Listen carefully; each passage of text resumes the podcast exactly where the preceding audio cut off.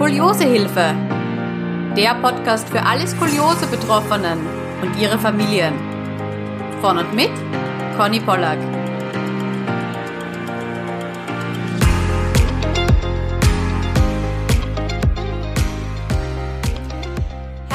Willkommen zu einer neuen Skoliosehilfe Podcast Folge. Heute ist Herr Beere zu Gast bei mir. Das ist der Geschäftsführer vom Sanitätshaus Hoffmeister in Braunschweig. Herzlich willkommen, Herr Beere. Herzlich willkommen. Dankeschön. Ja, ich freue mich sehr, dass Sie hier sind und Sie müssen uns gleich ein wenig erzählen über Ihr Haus und auch über die Familientradition, die dahinter steckt. Wir haben jetzt schon ein bisschen geplaudert, bevor wir die Aufnahme gestartet haben und das finde ich total spannend. Ja, also ähm, ich bin gelernter Orthopädie-Techniker Meister. Ähm, ja, in das Haus Sanitätshaus Hoffmeister gibt es schon seit 1888. Ich bin die fünfte Generation. Wir sind komplett im Familienbesitz.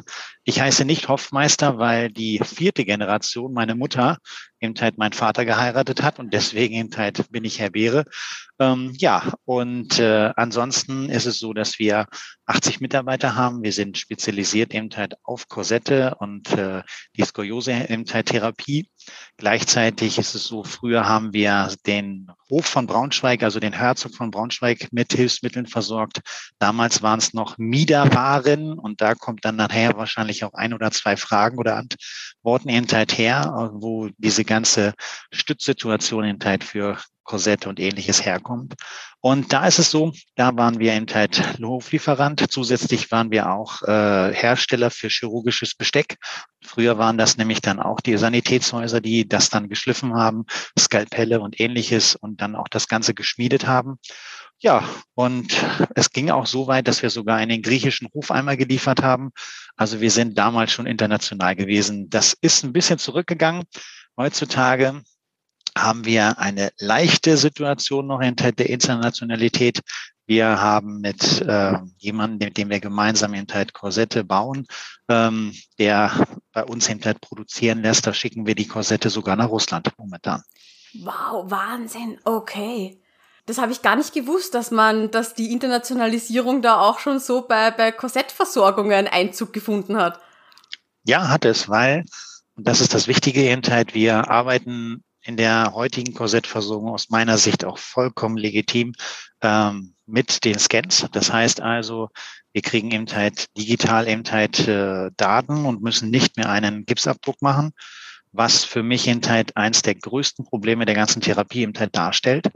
Weil wenn wir anfangen eben halt ein Gips zu machen, egal ob es ein junger Mann ist oder eine junge Dame, ähm, dann ist es so, kein Pubertierender liebt es, wenn ein Gips hergestellt wird, den der Orthopädie-Techniker nicht, weil er es möchte, sondern weil er es muss, auch noch am Körper glatt streichen muss.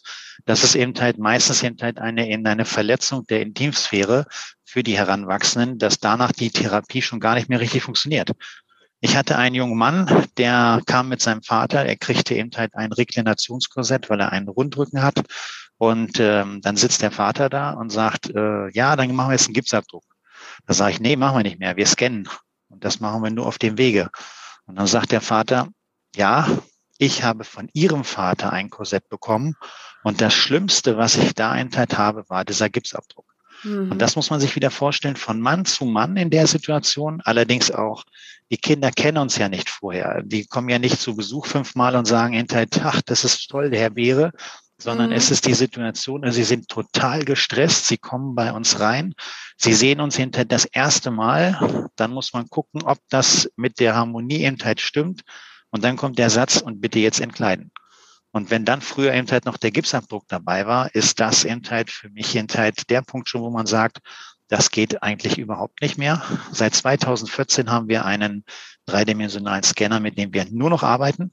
Das heißt also, auf seitdem eben halt wird nur noch digital bei uns gearbeitet. Wow, seit 2014, okay. Das ja. ist, das ist total spannend, aber daran merkt man auch schon, glaube ich, wie alt ich bin. Zumindest fühle ich mich gerade schon so alt. Nicht weil, nachrechnen, nicht, nicht nachrechnen. nachrechnen genau. weil bei mir war das tatsächlich noch, noch gar kein Thema. Äh, mhm. damals und dass es wirklich schon so lange gibt, weil es gibt ja auch immer noch Orthopädiehäuser, die das nach wie vor mit Gipsabdruck machen, oder? Ja, jetzt gibt es die Situation, Internet, wenn wir schauen, jeder hat so sein sein Lieblingsstil. Natürlich, äh, derjenige, der sagt, ich kann das besser in Gips, der hat die Problematik, dass er sich vielleicht mit der Computertechnik nicht so in Zeit firm findet. Weil wir müssen eine Sache deutlich sehen. Wir sind Haptiker. Das heißt, wir stellen ein Modell her. Ich fasse mit geschlossenen Augen über eine Kante oder über eine Fläche vom Gips und kann Ihnen genau sagen, an welcher Stelle ich noch was ändern muss. Das kann ich digital nicht. Das heißt, ich habe plötzlich so einen Bildschirm vor mir und ich muss jetzt erfühlen, Internet sozusagen digital, wie das Ganze Internet hergestellt sein sollte. Und das ist ein großes Problem. Ähm, Menschen eben halt umzustellen, eben halt zu sagen, okay, du sollst jetzt digital arbeiten, wenn sie doch eigentlich eher eben halt diese äh, handwerkliche Situation eben halt lieben. Das ist aber für mich keine Ausrede, weil wir die große Problematik haben, dass wir die Kinder in einen psychischen Situation setzen, eben halt, wo man dann sagt, das kann nicht sein. Und als wir das erste Mal eben halt diese Technik eingesetzt haben, dann äh, und das erste Mal das Korsett eben halt dann auch abgegeben haben, dann sagte die eine Mutter, guck dir das an. Und ich denke, oh Gott, was will die denn? Guck dir das an. Ja, die kriegte ihr viertes Korsett, dieses Mädchen, und die sagt, guck mal, wie das toll am Hintern sitzt, ja. Und ich denke nur, okay, alles klar. Wir haben gewonnen in Zeit, weil es ist mittlerweile in Zeit ein Vorteil in der Technik. Sie müssen sich auch so vorstellen, wenn ich einen Gips modelliere, ja, das dauert einerseits Zeit, in der Produktion. Es muss immer wieder trocknen. Es müssen eben wieder nachgearbeitet werden. Und der, die Situation mit dem Gips ist halt, dass wir auch nicht wieder zurück können. Das heißt, wenn ich äh, feststelle, ich habe in die falsche Richtung modelliert, dann muss ich das jetzt durchziehen mit dem Gips. Und äh, mit dem äh, Scan kann ich sagen, nochmal auf Anfang und dann ist gut. Und dann fange ich eben halt neu an und kann mich nochmal eben halt orientieren. Und das ist ein riesengroßer Vorteil, mhm. den es sonst eben halt in der Branche eben halt oder überhaupt nicht gibt. Und deswegen muss man da unbedingt in diesem Bereich sein. Jetzt sind wir schon mitten im ersten Thema. Wir haben uns nämlich, das habe ich jetzt glaube ich noch gar nicht erwähnt, zwei große Themenblöcke, sage ich mal, vorgenommen. Das eine ist, dass wir uns so ein bisschen ja in die Reise begeben, in die, eine Zeitreise begeben durch die Korsettversorgung, weil es hatte nicht immer eine Korsettversorgung für Skoliosen gegeben. Wie waren das so die Anfänge? Sie haben auch schon so ein bisschen angedeutet, dass Sie da durch die Familiengeschichte ganz, ganz viel Wissen haben. Das ist so unser erster Block. Und der zweite Block, Sie haben fleißig, vielen herzlichen Dank dafür, häufig gestellte Fragen Ihrer Skoliose-Patientinnen gesammelt. Und die werden wir natürlich auch durchgehen. Und ich denke, das ist ein wahnsinnig großer Mehrwert, denn viele Fragen werden natürlich bei ganz, ganz vielen Betroffenen auftreten. Okay, aber ich hätte ja. gesagt, wir beginnen gleich mal mit der Zeitreise. Wir waren ja schon am Weg dorthin, aber lassen Sie uns mal ganz zu Beginn beginnen. Ich weiß gar nicht, wann die erste Skoliose wirklich so diagnostiziert wurde, aber dann wird sie bestimmt ein Zeitchen gedauert haben, bis man dann gesagt hat, uh, da könnte man ja vielleicht ein bisschen stützen. Ja, ich denke eben halt, die, äh, die Anfänge eben halt gehen eben halt wirklich eben halt in diese Richtung der barocken Situation zurück, wo eben halt dann Corsagen genutzt wurden, eben halt, um eine schöne Taille zu bekommen, wo man dann angefangen hat, eben halt die, äh, die Damen eben halt einzuschnüren. Das ging aber einfach nur ums Modische. Ja, das muss man deutlich sagen. Später ähm, stellte man hinterher dann, sagen wir Anfang des 19. Jahrhunderts fest, hinterher, dass man schon hinterher mit stützenden Miedern hinterher das Ganze, also man ging von dem modischen Aspekt hinterher weg und ging hinterher auf die Materialien, die es damals gab. Das heißt also mit, mit Stahl, mit Leder ähm, begann man hinterher dann äh, Korsette oder Mieder herzustellen hinterher, aber das ist hinterher äh, mit Stahl damals, das ist eben halt, der rostet, gleichzeitig eben halt Leder, nimmt natürlich auch über die Zeit eben halt gewisse Gerüche eben halt auf. Das war für die Patienten definitiv nicht angenehm. Ja, und dann muss man auch dazu sagen, ich glaube, hinter in der ganzen Korsetttherapie ging es dann eben halt auch, irgendwann kam dann äh, Robert Röntgen und hat eben halt den Röntgenapparat erfunden. Ich glaube, das war eben halt mit auch einer der ersten Schritte, dass man mal reinguckte in den Patienten und sagt, was ist denn da überhaupt? Mhm. So, und dann geht äh, aus meiner Sicht ja eben halt immer wieder eben halt in der Medizin los, dass man sagt, okay, jetzt versteift man sich eben halt da drauf, eben halt jemand sagt, Mensch, Rücken, da müssen wir was machen warum ist denn derjenige so krumm? Ja, früher war es natürlich auch so, dass Menschen, die eben halt eine Beeinträchtigung hatten, eben halt von der Gemeinschaft eben halt gemieden wurden. Ich sag mal, äh, einer der bekanntesten, den man eben halt aus Sagen kennt, ist der Glöckner von Notre Dame. der definitiv wahrscheinlich eine Skoliose hatte und äh, deswegen eben halt als Schaubild der, äh, der Mystik eben halt dann genommen wurde. Ja, und so kannte man die Menschen, die eben halt einen Buckel hatten und äh, dann sich schlecht bewegen konnten, weil der gesamte, naja, gesamte Apparat, das heißt der Rumpf eben halt nicht so funktioniert hat. Damit waren sie Ausgestoßene und irgendwann begann man damit natürlich diese Patienten eben halt mit Korsetten oder Miedern eben halt zu stützen. Aber das war nicht das gleiche halt, wie es zur heutigen Zeit halt ist. Und gibt's jetzt diesen einen Erfinder des Korsetts, wo man wirklich jetzt sagen kann, okay, da ging's dann von Richtung Mieder oder Stützkorsage oder wie auch immer in Richtung Korsett und der hat ganz klar gesagt, ja, das hier, das ist jetzt ein Skoliose-Korsett? Ja, es gibt da einen, den wir, ich glaube, Endheit, äh, der Endheit ein ganz, ganz prägender Mensch Endheit dabei war. Das ist Jacques äh, Chenot. Jacques Chenot ist in Zeit heute noch am Leben. Er ist meines Erachtens um irgendwas um die 94, lebt in Zeit quasi in, äh, in Toulouse in Frankreich. Und er ist ähm, sozusagen der Zeitgeist, der eben halt begonnen hat, in den 50er Jahren das Ganze eben halt quasi vorzustellen und zu sagen, wir müssen da eben halt was machen und wenn wir so und so am Körper drücken, dann haben wir das und das Ergebnis. Ja, also der hat halt die, diese Therapie halt quasi geprägt, hat äh, für alle Orthopädie-Technikerinnen halt dann diesen Schritt halt auch gemacht, dass sie äh, halt eine, eine Vorlage gekriegt haben, an der sich halt viele zum heutigen Zeitpunkt halt orientieren. Es ist immer so, dass ähm, natürlich da die Idee da ist, Derjenige ist eben halt darüber bekannt geworden. Heutzutage steht auf den Rezepten nicht ein Skoliose-Korsett, sondern es steht drauf ein Chinot-Korsett. Mhm. Also kann man schon deutlich sagen, wie eben halt die Marktsituation oder der Markenname von Herrn Chinot da eben halt in dieses Segment eben halt eingekommen ist. Ähm, gleichzeitig ist es so, kommen dann äh, viele andere, sagen, naja, komm, wir versuchen mal einen anderen Ansatz. Dann gab es zum Beispiel einen Boston-Korsett. Dann gab es eben halt die Situation ein Milwaukee-Korsett. Das sind so Ansätze, wo dann eben halt nicht unbedingt nur der Erfinder genommen wird, sondern eben halt auch zum Beispiel das Krankenhaus. Das war eben halt äh, Boston und Milwaukee. Dann gibt es Ansätze, wo man sagt, Mensch, wir müssen doch eben halt beginnen, denjenigen bis eben halt zum Kopf eben halt gerade zu richten. Ja, und da gab es zum Beispiel das Milwaukee-Korsett, was ähm, eigentlich schon Richtung eben halt so ein bisschen Folterkammer eben halt war für die Patienten, weil sie mhm. kriegten eben halt eine Kinnauflage und sollten sich die ganze Zeit versuchen, von dieser Kinnauflage eben halt wegzubewegen eben halt und gerade zu richten. Damals kam man eben halt mit, mit, mit Wissen eben halt etwa eben halt auf die Brustwirbelsäule, so sagen wir mal um die TH6. Ja, und das Gleiche schaffen wir heute mit den Korsetten der neuen Bauart eben halt quasi auch und sind eben halt fast 30 Zentimeter gefühlt kürzer. Ja, mhm. weil eben halt andere Aspekte eben halt immer wieder eben halt ins Spiel kommen, wo man sagen kann, Mensch, da ist der Ansatz zu sagen, eben halt, wir müssen gar nicht so lang werden, aber wir wollen eine Aufrichtung erreichen, eine aktive. Ja, und da sind die Augen ein ganz, ganz wichtiger Punkt, weil wenn ich den Patienten eben halt mehrfach schief hinstelle in seinem Gefühl, kann es sein, dass durch die Knickung dann er denkt, er guckt schief. Und somit dreht er dann den Kopf automatisch in die richtige Position, weil die, die Augen wollen immer horizontal sein. Und mhm. äh, das ist eben halt auch eine Situation, die eben halt vielleicht nicht unbedingt von Herrn Chinot eben halt entdeckt wurde, aber das ist der Ansatz, wo man sagt, Mensch, diese Druckzonen, das Verbiegen des Körpers im Korsett, wobei ganz deutlich, wir pressen den Patienten niemals zusammen. Weil das hat nämlich gar keinen Punkt, sondern wir, wir schieben ihn von Ebene zu Ebene.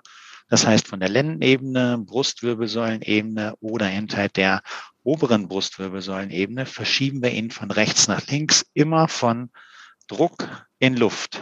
Und somit Intheit hat der Patient einen, ein Druckgefühl, aber er darf niemals ein Schmerzgefühl haben. Dann müssen wir daran arbeiten, dass wir das Schmerzgefühl hinterher wegmachen. Und so ist durch die Situation hinterher des, der Augen und dieser Druckverteilung Endheit kriegt man Endheit sehr gute Ergebnisse hin. Mhm.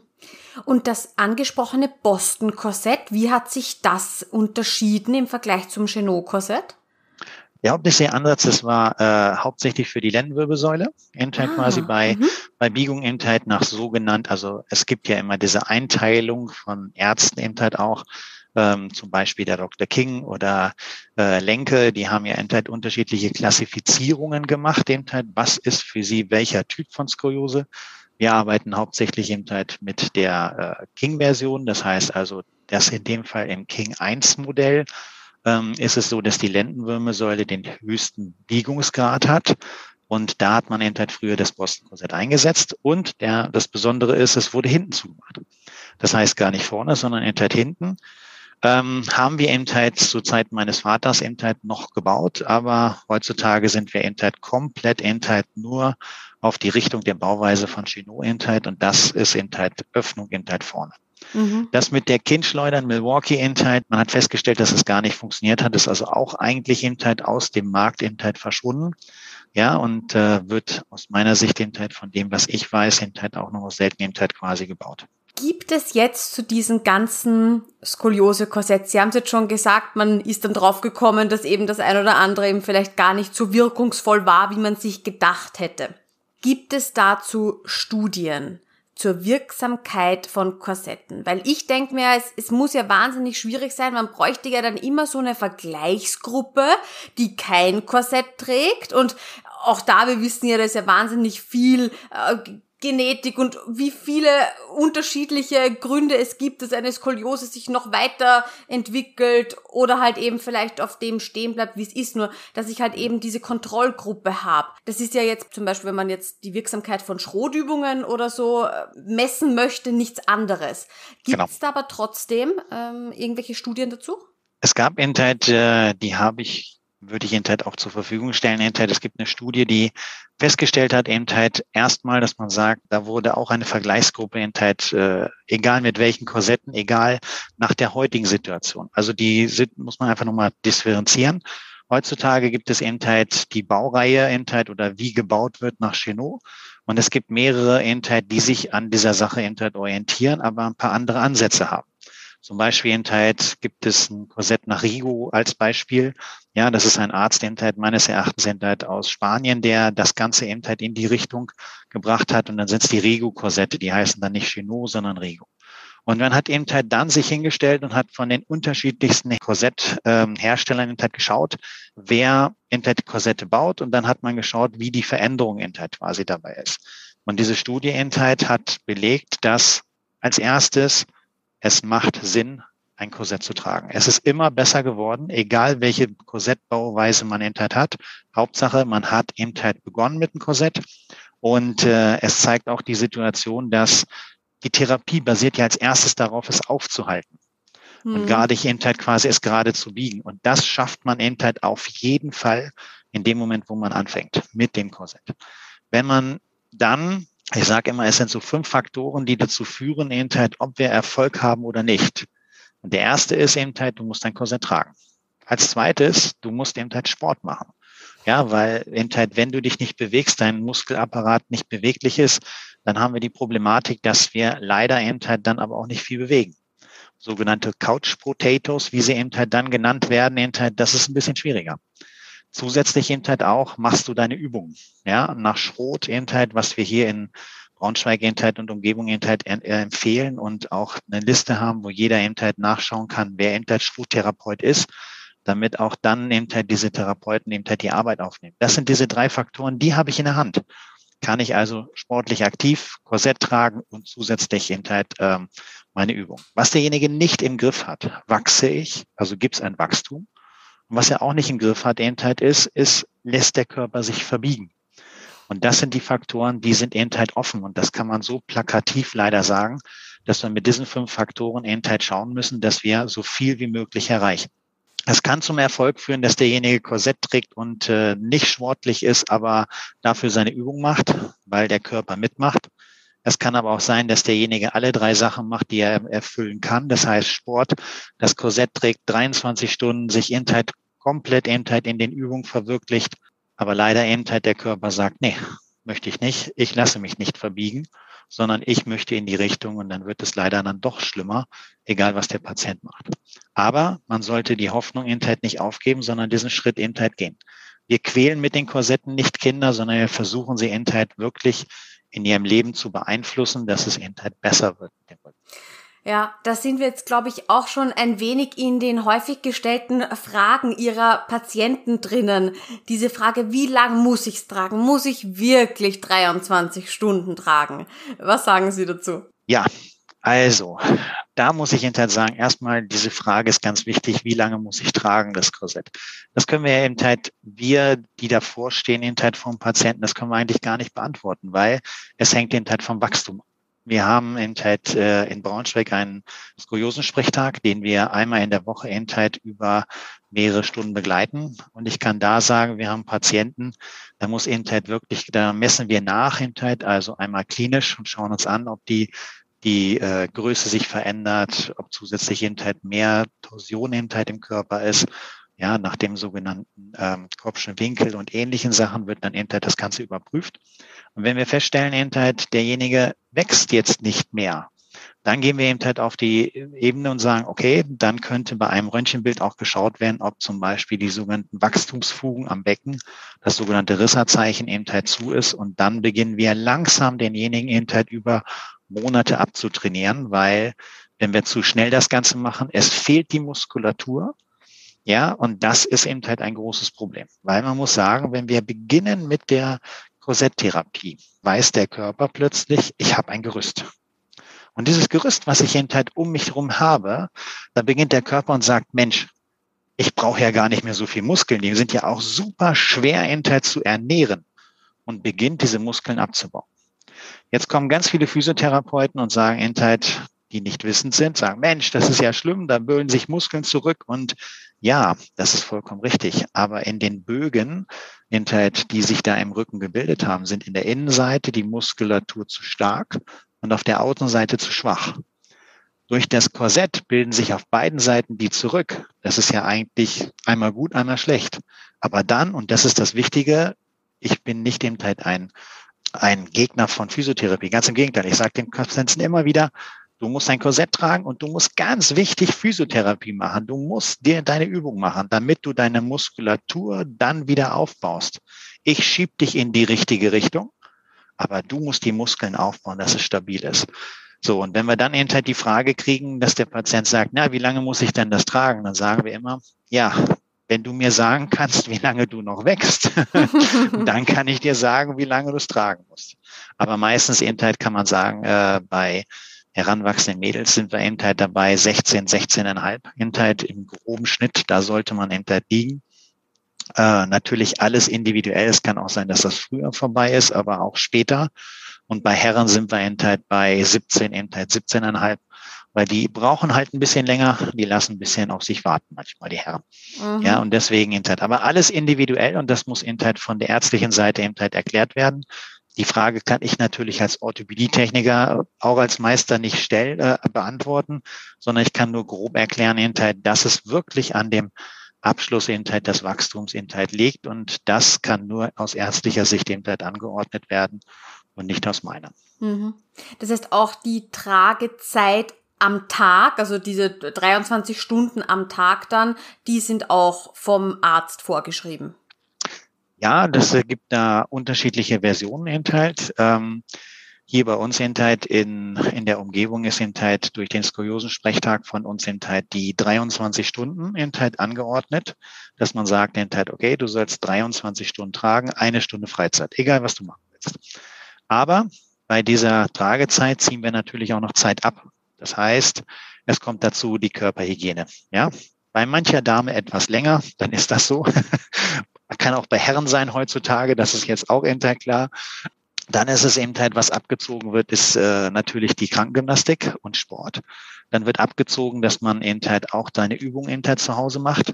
Das sind die Punkte, die dabei sind. Und äh, was wir eben halt sagen, wenn ein Patient jetzt zum Beispiel mit Grippe im Bett liegt und sich kaum äh, hinterher nicht richtig wohlfühlt. Dann sollte er einfach das Korsett ausziehen. Ist er aber wieder so fit, dass er ins Wohnzimmer wandert, eben halt, um äh, Fernsehen zu gucken, dann kann das Korsett wieder angezogen werden.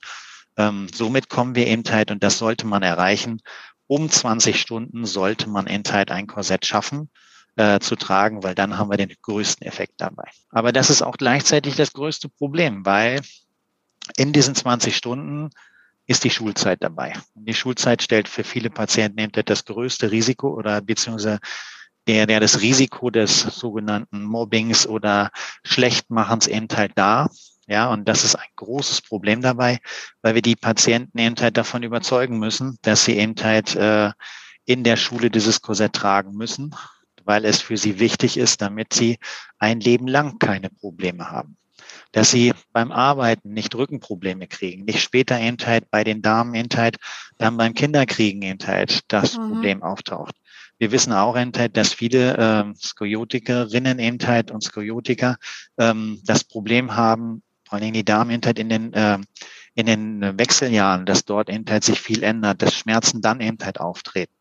Oder halt, wir wissen natürlich auch, wenn ich eine, ein S eben halt in der Wirbelsäule habe, an was eigentlich ein gerader Strich sein sollte, dass die Bandscheiben falsch belastet sind, dadurch eben Bandscheibenvorfälle passieren können. Oder auch im höheren Alter, sagen wir mal 60, 70, dann, wenn die, der Knochen äh, sich ein wenig, der Knochensubstur sich abbaut, dass wir dann eben halt Osteoporose eben halt bekommen und dann Sinterung haben. Das kann man einer pubertierenden 14-Jährigen jetzt nicht erklären, mhm. weil die dafür gar keinen Sinn hat. Ja, aber man muss einfach an der Stelle schauen, dass man sagt, wie kriegen wir es hin, Intheit alle gemeinsam Intheit auf ein Boot zu kriegen? Wir brauchen die Mutter ganz dringend, weil wenn die sagt, naja gut, das sieht ja aber furchtbar aus, ja, dann brauchen wir gar nicht weitermachen. Genau, ja, so um, um Gottes Willen das Korsett und ja. was tue ich meinem Kind damit an und ja. Mhm. Genau. Was ich dann auch immer sage, Endheit ist, wenn das erste Mal, so wie so vor einer Stunde, Endheit, vor zwei Stunden Endheit jemand das erste Mal ein Korsett kriegt, sage ich dann immer, ich muss Ihnen gleich erzählen, es tut nicht weh, auch wann ich Endheit. Und Sie müssen nicht denken, was macht der Kerl mit meinem Kind? Ja, sondern Endheit, wir drücken und wir verschieben. Damit Endheit, wir pressen sie nicht zusammen, weil mit Zusammenpressen würden wir nämlich nichts erreichen. Und äh, dann frage ich das Kind immer, und hast du, tut's irgendwo weh? Die Mütter gucken dann immer ganz groß oder Väter. Und dann sagt das Kind, nö, eigentlich nicht. Ist nur ein bisschen komisch. Ich sage, ja, ist ein Korsett, ne? Ja, ist ein Korsett, richtig. naja, sie kennen das Gefühl halt nicht und äh, somit ähm, ist das so Schritt für Schritt eben halt an die neue Situation eben halt quasi. Mhm. Das heißt, von diesen offenen Stellen oder schon richtig blau-grünen Stellen, von denen manche berichten. Das würden Sie dann ganz klar sagen, okay, wir müssen uns das Korsett anschauen, weil das ist gerade, da, da, da zwickt irgendwo. Genau. Also ich bin hinter der äh, Situation, wenn die Familie hinter zu Hause entscheidet, dass das Kind Schmerzen hat und das Kind soll Schmerz oder wenn es hinter Schmerzpunkt hat, sofort Bescheid sagen dass wir Druck haben, ja, dass äh, sich Haut verfärbt. Das müssen wir leider erreichen. Mhm. Aber es sollen niemals Schmerzen sein. Wenn das Kind äh, oder der, der Heranwachsende Entheit Schmerzen hat, dann sofort Entheit anrufen und sofort zum Techniker. Selbst wenn wir volle Terminpläne haben, schieben wir die Patienten Entheit irgendwo zwischen und gucken uns uns an. Dann gucken die Eltern Entheit, wenn wir sagen, naja, das ist ja noch gar nichts, ja, das hört sich jetzt ein bisschen flapsig an, aber bedeutet, eine rote Schnelle und eine knallrote Stelle bedeutet, dass der Punkt punktuell oder das heißt der Druckpunkt punktuell zu stark ist. Dann kleben wir ein Polster drauf, was die, äh, diesen Druck ein bisschen flächiger Endheit verteilt und dann geht's Endheit schrägstrich weiter. Ja, aber wir wollen schon anfangen mit dem, wenn wir die, äh, die Situation haben, dass wir den Patienten ähm, beginnen mit der Therapie und der das erste Mal ein Korsett anhat, wollen wir gucken, dass wir schon an der richtigen Punkt sind und versuchen, den so stark wie möglich den Druckentheit auszuüben. Wir fragen aber die Patienten, wie sieht's hier aus? Sag mir Entheit etwa, ist das für dich aushaltbar an der Situation? Und die letzten Sätze, die ich dann auch immer frage, Entheit ist, ist das so okay? Ja, ist okay. Kann es so bleiben? Ja. Soll es so bleiben? Und das soll mir immer das Kind beantworten, nicht irgendein anderer. Weil das Kind muss eben halt da mehrfach darauf hingewiesen werden, ob es so ist oder, naja, eigentlich können Sie noch was machen, Herr Beere? Ja, mhm. das ist dann auch nicht das Problem, hinter das zu tun, weil wir wollen ja helfen. Und äh, wir können das Material mehrfach verändern und wir können eben halt auch dafür sorgen, dass wir Druckpunkten eben halt abpolstern und deswegen unbedingt eben halt quasi immer wieder Kontakt suchen, weil das ist, denke ich, der entscheidende Faktor dabei. Mhm. So, und dann wollen wahrscheinlich auch die Erwachsenen, die, die Mütter, die Väter auch wissen, na, bringt's denn was? Ist, ist das denn jetzt gut, dass mein Kind da 23 Stunden das Korsett trägt und, und hat das Erfolg? Das heißt, man geht ja dann auch häufig zu, also ich war zum Beispiel sehr häufig dann im Röntgen mit Korsett. Ähm, wird das heutzutage auch immer noch so gemacht? Also bei uns hier im Sprechtag ja, dass die Kinder werden nur im Korsett geröntgt, weil es für die Therapie ja eigentlich keinen Unterschied macht. Also wenn wir einen Patienten haben, der hat äh, Beispiel äh, 30 Grad, wenn er das erste Mal ein, äh, ein Korsett bekommt, und wir haben so ein bisschen den Ansatz, dass wir durch die Korrektur den Patienten eben halt auf die Hälfte reduzieren wollen. Das ist nicht so, dass der gleich gerade ist, das muss man deutlich sagen, sondern das geht ja nur, dass der Knochen sich dann eben halt durch das Verschieben eben halt auch anders wächst. Das heißt, wir brauchen die Zeit. Aber wenn wir nach ein paar Wochen eben halt dann den Patienten das erste Mal röntgen, dann ist es eben halt so, dass wir da schon sehen können eben halt, ob das funktioniert und es ist aus der Sicht des Sprechtages äh, und auch aus meiner vollkommen unrelevant, ob wir eben halt feststellen können, dass wir jetzt von 30 auf 29 Grad sind.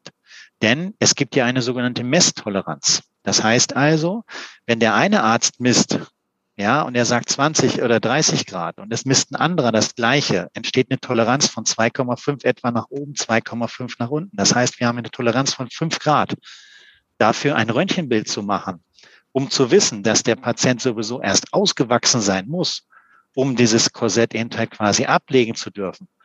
Äh, macht also somit aus meiner Sicht überhaupt keinen Sinn, dass wir eben halt dann eben halt den Patienten eine zusätzliche Röntgenstrahlung eben halt machen. Mhm. Und deswegen eben halt sind wir davon, äh, oder ist der Sprechtag, das Krankenhaus davon ausgegangen, dass wir sagen, ein Bild im Korsett reicht vollkommen aus.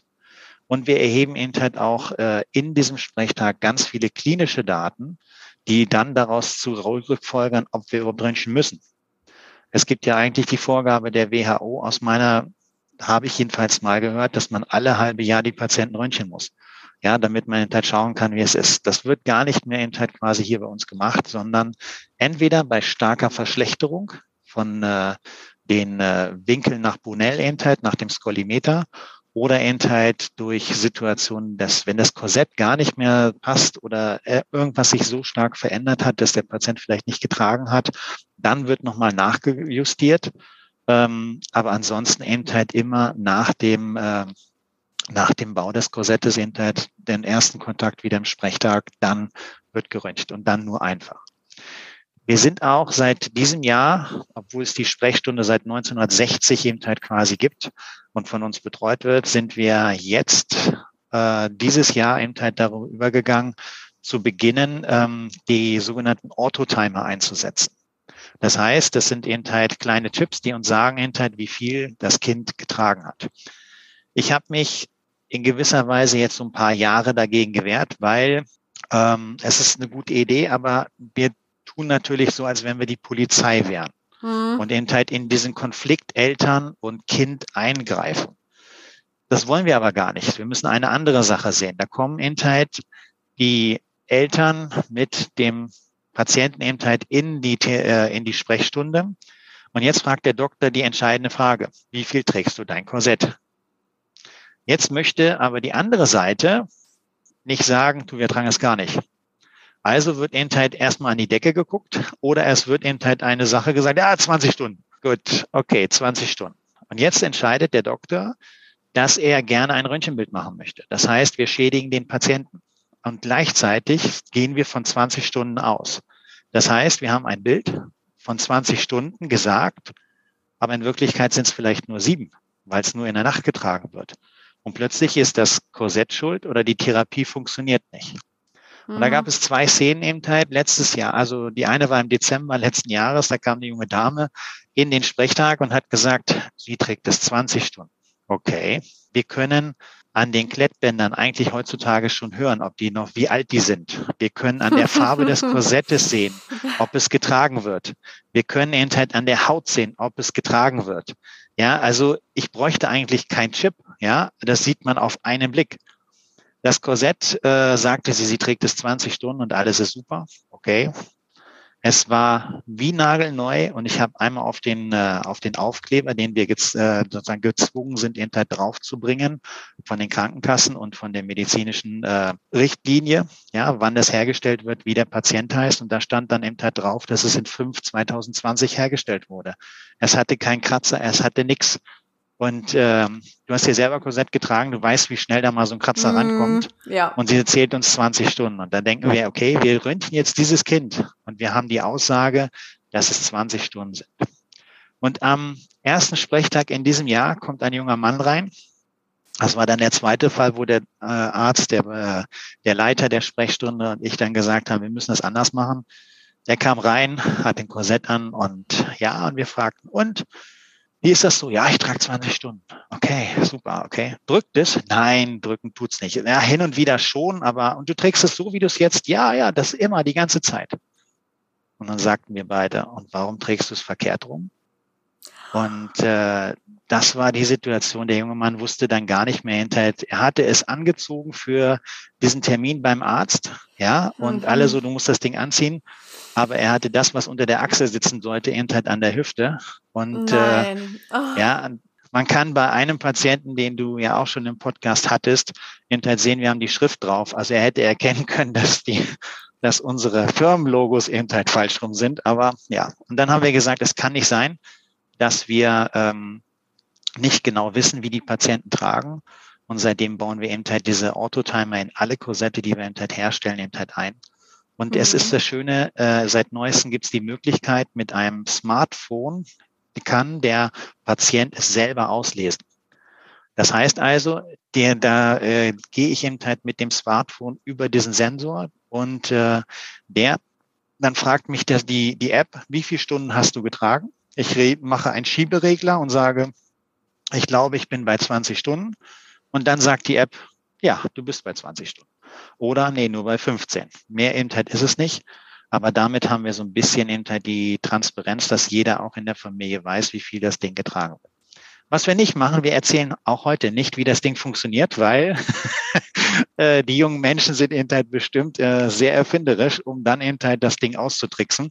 Mhm. Und äh, aus dem Grunde eben halt machen wir es nicht. Ja, aber äh, es funktioniert und wir können eben halt jetzt schon die ersten Erfolge eben halt sagen, wo wir sagen, wo die Patienten sagen, naja, ich glaube, wir sind so bei 15 Stunden und dann sehen wir, dass es 10 sind, ja, weil der Auto, das ist Ding eben halt, das uns genau sagt. Und dann sagen wir, komm, motivier dich nochmal, das kriegst du noch hin, ja, und versuch noch mehr zu tragen. Und das funktioniert, ja, weil es nicht polizeimäßig genutzt wird. Mhm. Und wer dann auch an dem Beispiel von dem jungen Mädchen, das eben dachte, ja, sie, oder gesagt hat, dass sie es 20 Stunden trägt und sie schon am Korsett erkannt haben, dass es eben nicht so viel getragen wurde oder fast gar nicht getragen wurde. Wenn man das dann eben belegen kann mit diesen ausgewerteten Zeiten, ähm, mhm. würde dann gesagt werden, okay, es macht keinen Sinn, dieses Mädchen jetzt den Röntgenstrahlen auszusetzen, weil wir würden ihr sowieso raten, bitte trag dein Korsett so wie angeordnet. Ja, das ist natürlich eine ärztliche Entscheidung. Ne? Die, äh, ich bin da nur beratend tätig in, in dem Sprechtag. Es ist natürlich so, dass äh, wir wissen schon hinterher, was wir mit diesen Korsetten hinterher quasi beim Patienten anrichten. Ja, dass die das nicht gerne tragen wollen. Aber wir müssen trotzdem versuchen, hinterher das Bestmögliche rauszuholen. Und äh, es ist nur ein Unterschied, dass wir dann, wenn jetzt zum Beispiel dieses Korsett, äh, das konnten wir bei der jungen Dame im Dezember leider nicht nachweisen, weil sie hatte dieses, diesen Timer halt nicht eingebaut. Mhm. Aber wenn wir das heutzutage in Zeit sehen, können wir sagen, pass auf, du trägst das acht Stunden. Acht Stunden heißt, du schläfst da nur mit. Das heißt wiederum Internet, du musst da was ändern. Weil, und eine gewisse, äh, wenn es eben halt schlechter geworden ist, wird die ärztliche Seite immer sagen, wir müssen jetzt auch reingucken, ob sich was verändert hat. Weil wir müssen ja schon Internet versuchen, dem Patienten zu helfen. Und wir können ja nicht mitten Internet in der Situation sagen, nein, wollen wir nicht. Es gibt aber auch Patienten, die dann eben halt klipp und klar sagen, ich mache keine Übung, ich mache keinen Sport und ich trage auch das Korsett nicht. Und es ist mir vollkommen egal. Diese Totalverweigerer haben wir dann auch, aber mhm. ähm, dann müssen wir einfach schauen, dass wir oder der Arzt eben halt in dem Fall muss ein bisschen auf den Patienten einwirken und sagen, pass mal auf, du machst das nur für dich. Du machst das jetzt nicht für mich, du machst das nicht für deine Eltern, du machst das nur für dich. Und es wird dann später so sein. Und äh, da bringt unser Arzt meistens eben halt auch dann das Beispiel, dass er sagt, guck mal, hier im Krankenhaus gibt es von sechs Stationen eine, die kümmert sich nur um Rücken.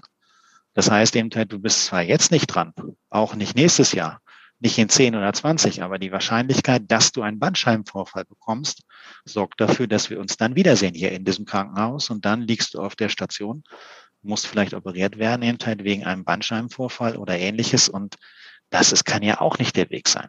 Mhm. Wir haben auch schon gesagt, äh, viele Eltern verzweifeln dann und sagen, wir kriegen es einfach nicht hin, äh, diese Motivation hinterher zu schaffen. Und dann haben wir eben halt die Idee eben halt dann gemacht und sagen, okay, dann mach mal bitte Folgendes, schreibe jetzt mal einen Brief an deine Eltern.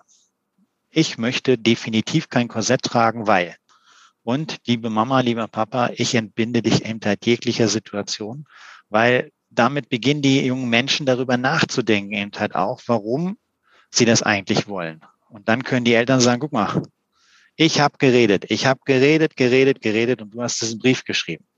Danach sind äh, die meisten Ämter der Heranwachsenden gesagt, gekommen und haben gesagt, na, ich trage es jetzt ein bisschen. Ein bisschen Ähnlichkeit nachts und nachmittags. Schule möchte ich nicht, ich kann das nicht, ich krieg das nicht hin. Ich bin sonst Ähnlichkeit in der Klasse, Ähnlichkeit äh, habe ich die Probleme und das möchte ich nicht. Und dann sagen wir, okay, verständnisvoll, es ist schon mal gut, dass du das Ähnlichkeit schaffst. Ja, das ist toll. Und am Wochenende kannst du es ja ganz tragen, da gehst du nicht zur Schule. Ne? Und es gibt ja auch Ferien, da kannst du es auch ganz tragen, da gehst du ja auch nicht zur Schule. Ne? Mhm. Ne? Ja, ähm, und so kriegen wir sie eben halt dann auch motiviert in die Richtung, eben halt, dass sie mitmachen. Mhm. Gibt so ein paar Erfolgskriterien, sage ich jetzt einmal, was die Tragezeit anbelangt. Also merken Sie zum Beispiel, wenn die Eltern besonders dahinter sind oder wenn man seinen Freunden davon erzählt oder wenn man auf Reha war oder wie auch immer. Gibt es so ein paar Kriterien, wo Sie sagen, ja, da, da, da haben Sie schon das Gefühl, da, da steigt da die Akzeptanz des Korsetts? Ja, also als erstes Ämter natürlich ähm, unter Gleichgesinnten. Es gibt die Situation hinter, dass die Fragen der Eltern nicht die Fragen der Kinder sind. Das muss man klipp und klar sehen. Die Frage des Kindes ist immer, wie verstecke ich das Ding? Wie kann ich dieses blöde Ding verstecken, dass das keiner mitkriegt? So, und dann versuche ich eben halt immer wieder die Patienten eben halt darauf hinzuweisen, erklär mir bitte, warum hast du Skoliose?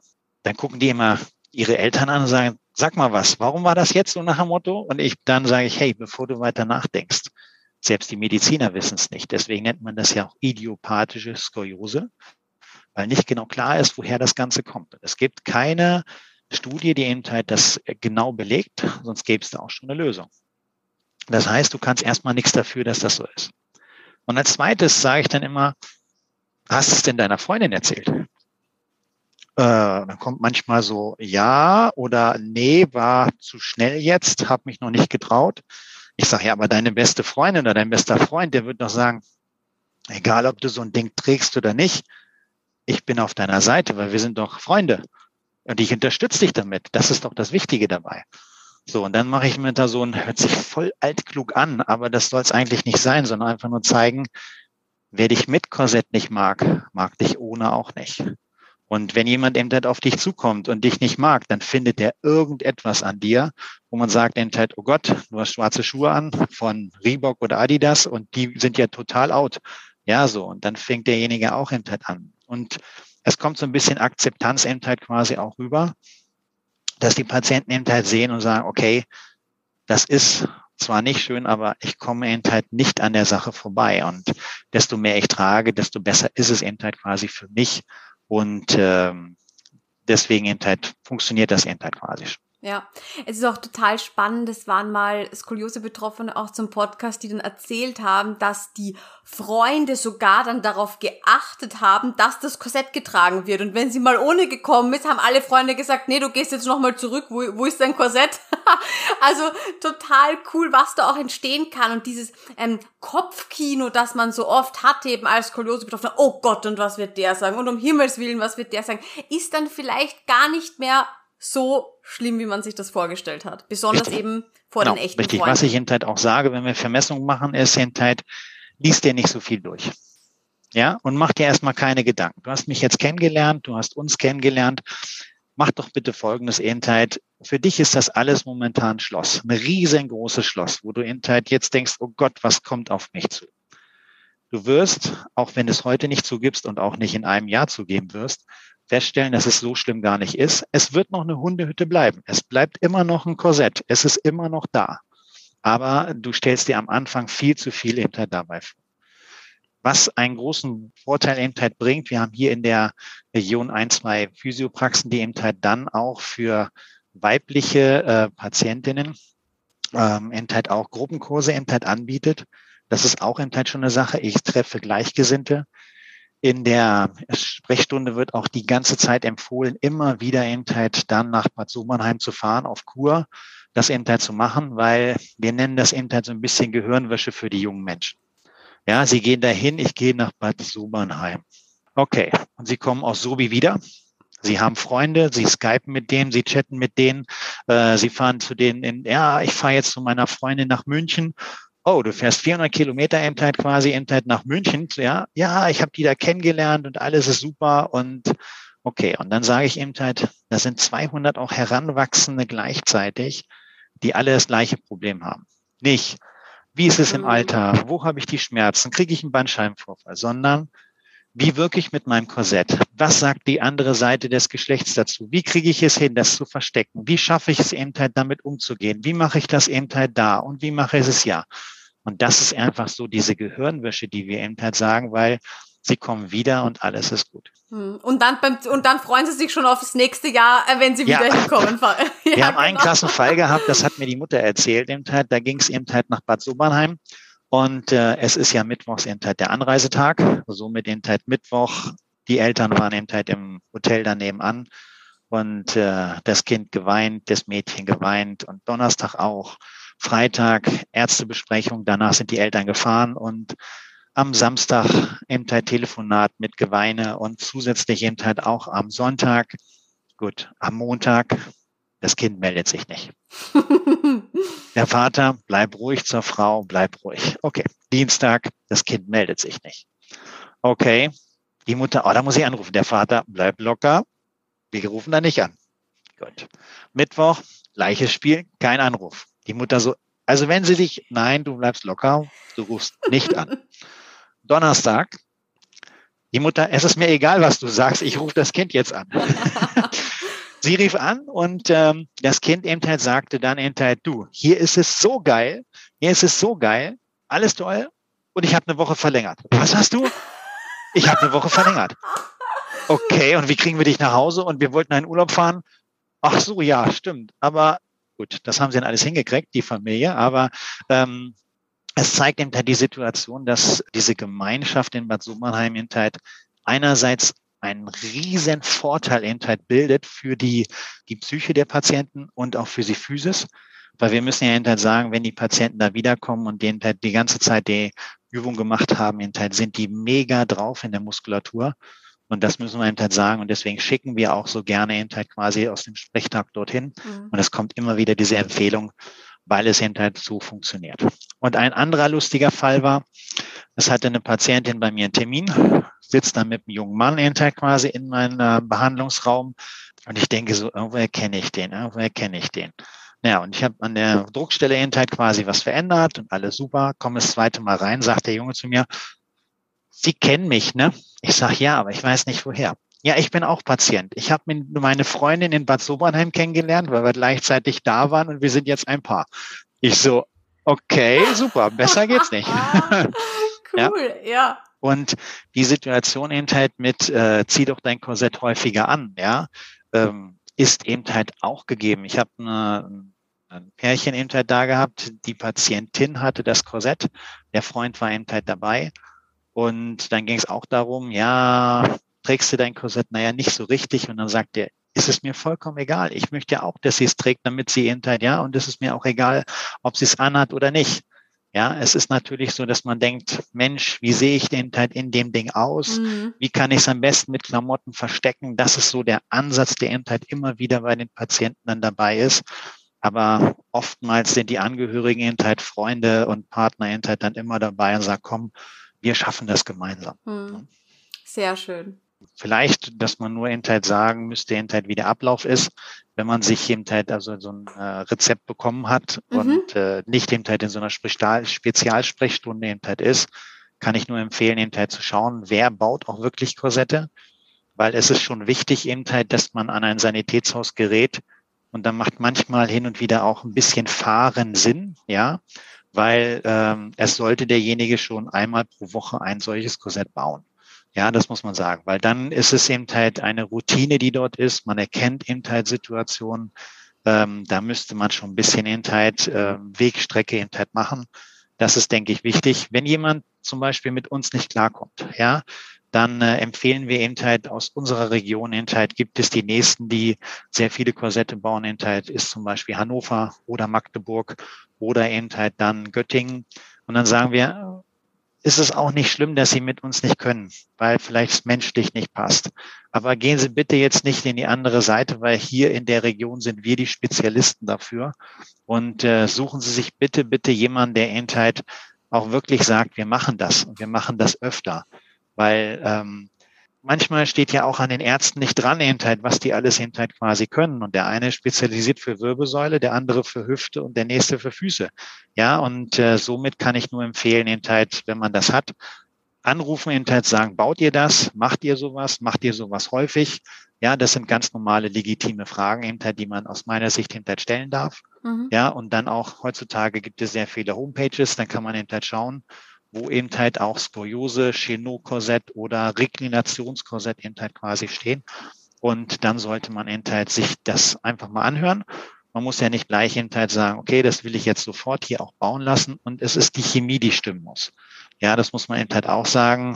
Wenn, wenn alle super drauf sind, aber das der Patient, Patientin nicht, dann sollte man überlegen, ob man nicht vielleicht jemand anders nimmt. Mhm. Ja. Und da muss ich gleich die Frage stellen, wie viele Korsetts bauen Sie denn im Jahr? Also momentan, also letztes Jahr haben wir 200 gebaut. Das ist aber in, äh, es gibt Zentren, die bauen in halt noch deutlich mehr. Ja, also da sind wir in halt mit der Situation hier in halt äh, gut ausgelastet, auch in, halt in unserem äh, in unserer Firma. Wir haben zum Beispiel auch einen eigenen Roboter, der uns, nachdem wir das äh, den Körper gescannt haben, das digital modelliert haben, dass wir dann eben halt auch der, äh, den Roboter, hinter, der fräst uns dann aus dem Riesenblock das Ganze raus. Ja, das machen wir. Wir fertigen auch sogar für andere Sanitätshäuser, die keinen äh, Roboter haben, eben halt, also die es digital zwar können, aber eben halt dann nicht wieder aus dem, Robot, aus dem Computer rauskriegen, fertigen wir die Korsette und schicken sie ihnen zu. Das müssen wir eben halt sagen. Ähm, und äh, damit Intel sind wir mit den 200 Intel schon gut dabei in der Region. Ja, aber es gibt natürlich welche, die 200, 400, 500, 1000, 2000 Intel quasi pro Jahr machen. Aber das sind dann Sanitätshäuser, die sich noch mehr darauf spezialisiert haben oder ganze Abteilungen Intel quasi haben, die das Intel können. Und somit einfach mal nachfragen. Ja, und äh, Manchmal heißt es so, auch hier in Braunschweig, na, die einzigsten, die das können, sind Berlin. Natürlich gibt es da Zentren, die nur Korsette Internet bauen, die ganze Zeit. Aber ähm, somit muss man einfach schauen, ob die Chemie, wenn die Chemie in Berlin auch nicht stimmt, ja, wenn man sich da nicht dann passt, dann ist es auch schwierig. Also somit, es ist ganz wichtig, dass wir die Patienten abholen. Es ist nicht nur einfach schnell den Abdruck machen, beziehungsweise den Scannen, und dann eben halt äh, ein paar Wochen später das Korsett anpassen, sondern es ist ein bisschen mehr und somit müssen sich alle aufgehoben fühlen, die Angehörigen und vor allen Dingen der Patient. Mhm. Patientin. Ja. So, und jetzt sind vielleicht die Zuhörerinnen ein bisschen neugierig. Wir haben immer wieder von dieser Skoliose-Sprechstunde gehört, jetzt von Ihnen auch, dass Sie da mit Ärzten zusammenarbeiten. Wo kann man sich denn da näher informieren, wenn man sagt, ja, man möchte gern mal bei so einer Sprechstunde vorbeischauen und dann eben auch eventuell bei Ihnen? Mhm. Also hier ist es eben das äh, Herzogin Elisabeth Hospital in Braunschweig. Ähm, das ist eine der viert, fünft größten orthopädischen Kliniken eben halt quasi in Deutschland. Und dort gibt es eine sogenannte Skoliose-Therapie, also Skoliose-Sprechstunde. In der Sprechstunde gibt es einen äh, leitenden Oberarzt, Herrn Dr. Kronewied. Dazu eben halt dann als beratende Tätigkeit wir vom Sanitätshaus Hofmeister. Das heißt eben halt entweder ich oder eben halt mein Kollege eben halt auch Orthopädie-Technikermeister. Und dann kommen da die Patienten eben halt hin mit den, äh, mit den Angehörigen. Und da wird eben halt äh, momentan jede Woche montags innerhalb einer Viertelstunde eben halt geguckt, wo sind wir denn jetzt gerade? Was ist denn bei dir die Situation? Hast du ein Korsett getragen? Passt das Korsett? Da wird eben halt dann von unserer Seite eben halt dann die, die technische Seite eben halt äh, betreut und eben halt der Arzt beraten. Und da werden eben halt auch permanent eben halt dann die, die Betreuung eben halt im Vordergrund gestellt. Mhm. Weil ähm, die niedergelassenen Ärzte schaffen das nicht eben halt in der Zeit. Sie wissen alle eben halt aus der Region, dass sie äh, die Patienten schicken können in die Sprechstunde. Und wir haben aus dem Umkreis von etwa 70 Kilometer kommen die Patienten eben halt quasi zu uns und ähm, lassen sich eben halt dann in dem Sprechtag eben halt beraten oder gegebenenfalls dann auch eben halt Korsette eben halt bauen. Von uns hier auch in Braunschweig. Aber das finde ich ein großes Alleinstellungsmerkmal, dass hier interdisziplinär zusammengearbeitet wird. Weil das ist auch immer so, ich habe mich, hatte vor ein paar Tagen eine Podcastaufnahme und da war genau das das Thema. Wie schaffe ich es, dass ein Orthopädietechniker mit einem Orthopäden und dann vielleicht noch im Idealfall mit einem Physiotherapeuten gemeinsam arbeitet und jetzt nicht ähm, irgendwie gegeneinander, sondern wirklich das, das, das Wohl des Patienten, einen Gesamtüberblick Blick zu bekommen von allen Sichtweisen. Und das finde ich echt toll, dass sie äh, da so engagiert sind und auch quasi bei diesen Skoliose-Sprechstunden schon dabei sind, dass man hier gleich eine, eine Meinung auch bekommt mit, ja, sie sind der Meinung, ja, Korsett macht hier Sinn, macht hier weniger Sinn oder da müsste man auf das und das aufpassen. Das ist ja gleich eine, eine viel höhere Qualität, die ich nie bekomme, wenn ich zu einem Orthopäden gehe und dann gehe ich zum Orthopädietechniker und dann trage ich vielleicht als Patienten noch das Wort weiter und sage, also mein Orthopädietechniker hat gesagt, mhm mhm. und die kennen sich dann vielleicht gar nicht. Das ist ja eine richtige Herausforderung. Mhm. Das stimmt. Ähm, wir haben da Entheit durch die langjährige Betreuung einen Riesenvorteil, Entheit, glaube ich, mit den Patienten. Äh, wie gesagt, der damalige Chefarzt, als die, ähm, das Klinikum gab es bis hin zu dem Zeitpunkt 1960 nur im medizinischen Bereich, nicht im orthopädischen. Und man hat dann Entheit eine neue Klinik, Entheit äh, einen neuen Standort aufgemacht. Und der damalige Chefarzt der Orthopädie hat gesagt, wir müssen uns auch um Kinder kümmern, weil Orthopädie ist Kind und äh, wir brauchen eine Sprechstunde. Und so sind wir eben halt dazu gekommen. Und seitdem ist es eben halt so, dass alle Ärzte, die in diesem Klinikum eben halt dann gearbeitet haben, mussten einmal diese Sprechstunde machen. Somit sind wir seitdem eben halt auch bekannt äh, und wissen eben halt, okay, Skoliose, wenn die damit angefangen haben, in Zeit war so, dass sie da wenig drüber wussten. Aber dann in Zeit in den, in den Wochen und Monaten der, äh, der, der Betreuung in Zeit immer mehr. Und vor ein paar Jahren in Zeit gab es in Deutschland die Änderung, dass solche Ambulanzen in Zeit auch von Oberärzten hauptsächlich betreut werden. Und seitdem in Zeit haben wir auch einen festen Ansprechpartner in der Therapie, in der Sprechstunde mit dem äh, Leiter dort, dem Herrn Dr. Kronewied. Und da ist es so, dass wir mehr auf die Patienten eingehen können, weil natürlich nicht im ersten Jahr, aber im zweiten und dritten Jahr kennen sie die ganzen Patienten. Sie kennen eben halt auch, ähm, welches unsere Pappenheimer sind zu Deutsch, ja, und welche eben halt äh, dann doch eben halt fleißig dabei sind. Sie lernen eben halt Schicksale eben halt kennen, wo man macht und tut und versucht und äh, dann ist aber dann doch leider der Körper nicht so möchte, wie wir uns das vorstellen. Und so bildet sich das Ganze. Und die niedergelassenen Orthopäden wissen das, weil sie meistens eben halt in dieser Klinik ausgebildet wurden. Mhm. Und so schicken sie eben halt gerne eben halt auch dorthin, weil sie sagen, okay, die machen das und ich kriege hinterher einen Bericht, was eben halt genau passieren soll und überlassen das sozusagen mit der Überweisung eben halt an diese Stelle. Ja, und, das ist auch ähm, toll. Mhm. Wenn jetzt zum Beispiel ein Patient in den Vorstellungen alle sechs Monaten dann äh, zu stark gewachsen ist und das Korsett plötzlich nicht passt, dann haben wir so eine gute äh, Kombination, dass wir eben halt anrufen können bei den Orthopäden und sagen, du, pass mal auf, der hat eben halt erst in zwei Monaten eben halt seinen Termin, der war gestern bei mir, ich kann in dem Korsett nichts mehr machen, der ist rausgewachsen, kannst du ein neues ausschreiben? Und dann sagen die, ja, mache ich, weil ich kenne ja den Fall, ich habe ja immer wieder, kriege ich die äh, die Berichte eben halt, dass der Patient dort auch umsorgt wird. Und das ist der Ansatz, dass wir dann eben halt äh, mit den Niedergelassenen eben halt dann auch ähm, eben halt reden können und äh, ohne Probleme dann diese Rezepte für die Patienten bekommen. Aber das ist langjährig gewachsen, das muss man auch dazu sagen. Ähm, ich weiß, dass es äh, solche Sprechstunden eben halt in, äh, in Magdeburg gibt. Ich weiß, dass es sie in Göttingen gibt, in der Uniklinik. Ich weiß, dass sie in Hannover eben halt gibt. Also größere Städte eben halt haben eben halt meistens eben halt in ihren Kliniken solche Sprechstunden. In kleineren Städten ist es meistens leider vielleicht ein niedergelassener Orthopäde, der sich sehr stark eben halt dann darum kümmert. Aber grundsätzlich kann man sagen, es gibt schon diese Kooperation, aber natürlich nicht vielleicht genauso wie bei uns, aber ähnlich, wo auch Techniker und Ärzte eben halt gemeinsam eben halt das machen. Allerdings hierbei, die Sprechstunde geht nur bis 18 Jahre, ja, weil das eben halt für die Kinderorthopädie ausgelegt ist und geht auch nur über Überweisung. Und ab da ist dann eben halt sozusagen die Abteilung für erwachsene Rücken zuständig und da ist es dann eben halt ein anderer Oberarzt, aber da kümmern sie sich hier in Braunschweig eben halt auch sehr Rücken Okay, ja. Ja, dann herzlichen Dank, Herr Beere, für die ganzen Informationen. Es war wieder sehr viel neues Wissen auch für mich dabei und dass hier wirklich so interdisziplinär zusammengearbeitet wird, das freut mich sehr. Ich danke für das Gespräch, Entheit. Wir waren äh, überrascht, Entheit, als ein Patient von uns bei äh, im Ihnen aufgetaucht ist. Und haben gesagt, okay, vielleicht ist das Interesse ja auch da, dass man einfach mal die Technikerseite eben erzählt. Ärzte kommen vor, es kommen eben halt auch Patienten vor, die sehr oft oder schon sehr lange Korsette eben halt oder sehr lange Skoliose haben. Es kommen Junge zu Wort. Das finde ich alles ganz toll. Und das ist ein Medium eben halt, um das zu zeigen, wie es eben halt möglich ist, eben halt diese Therapie zu machen und alle eben halt auch mit eben halt ins Boot holt in der neuen Technik.